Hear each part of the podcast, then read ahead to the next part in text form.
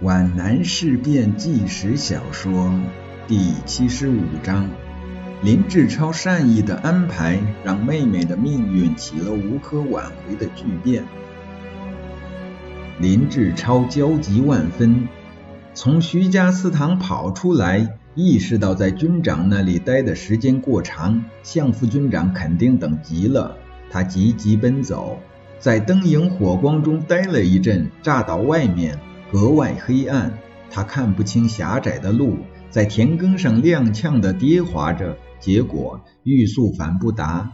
过双木小溪桥时，翻身落在水沟里，忍不住惊叫了一声，幸好水不深。谁？一个姑娘的声音，急急地向桥边奔跑过来。这时，林志超已经从河沟里爬上岸来，弄得满身泥泞。志超哥，是你？林志兰急忙向前，没有摔伤吧？这句话还没有说完，脚下一绊，向前一个踉跄。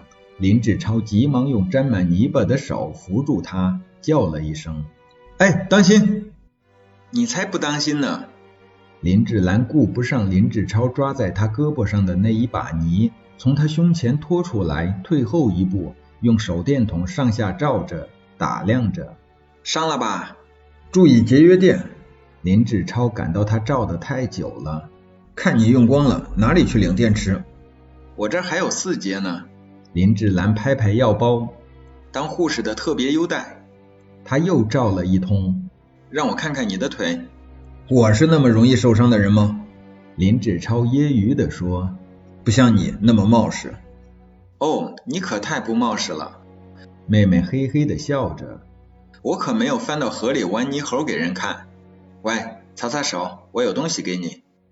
林志超接过妹妹的手帕，觉得她太缠人了，急急试了两下，交还给她。林志兰突然把一块油炸糍粑塞到他那并未试干净的手里，快吃，这是周副参谋长给我的，我可没舍得。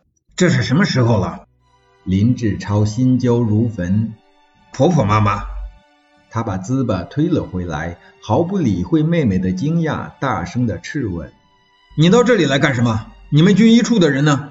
你刚才不是跟在军首长身边的吗？不是叫你特别照顾周副参谋长的吗？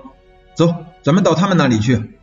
你不吃完，我哪里也不走。”妹妹似乎在下命令。我才不怕你虎叫狼嚎呢！林志超毫无办法，把妹妹又推回来的糍粑狼吞虎咽的吃了下去。他实在也太饿了，那沾着泥腥的糍粑也太好吃了，竟然忘了留给妹妹一点。哥，向副军长他们已经走了。这时林志兰才说到正题：“走了？往哪里走？”林志超茫然地问着。如果不是感到妹妹声调的庄严，准以为他是在开玩笑。他们商量着走，我听到了。可是我想。你还在徐家祠堂里，他们怎么就……你胡叨叨些什么？林志超粗暴地推搡着妹妹，但他隐隐的有一种不祥的预感。走，咱们找他们去。到哪里找？他们走了好长时间了。林志兰为哥哥的不信任感到委屈。那你为什么不跟他们去？他们喊我来着，可是我没有答应。为什么？我要等你。等我？林志超扬起手，一个耳光向妹妹扇过去。这是战争，不是儿戏。你你，林志超气得找不到恰当的字眼。你玩忽职守，那手和声音都在哆嗦，并不全是因为妹妹的任性引起的。林志兰把脸一捂，哽咽的哭了。作战科长毫无办法，只好哄她。算了算了，还是战士呢，还是老兵呢。都是妈把你惯坏了。好啦好啦，别太任性了，都是你那块滋吧让我长了歪劲儿，变得声大气粗了。好啦好啦，别再呜呜呜了。我偏要呜你几下子。志兰，你刚才说什么？他们真的走了？他们没说到哪里去？我听他们在商量，说是趁天黑摸出包围圈去，不是穿插出去。我没有听全。副参谋长问部队怎么办？副军长说通知部队就很难摸出去了，还说部队有军长在管。胡说！林志超又怒不可遏地喊了一声，不仅出了一身冷汗。这是不可能的！他把妹妹一推，径自向岔路口急急地奔去。他的眼睛已经适应了黑暗，那两棵老樟树已经近在眼前了。林志兰委屈地撅着嘴，在后面跟着他。树下空空的，连人影也不见了。作战科长心衰力竭地依在老樟树上。发生了什么事情？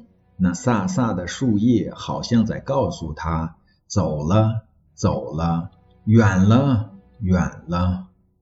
林志兰站在他的面前，他不理他，好像这一切全都怪这个姑娘。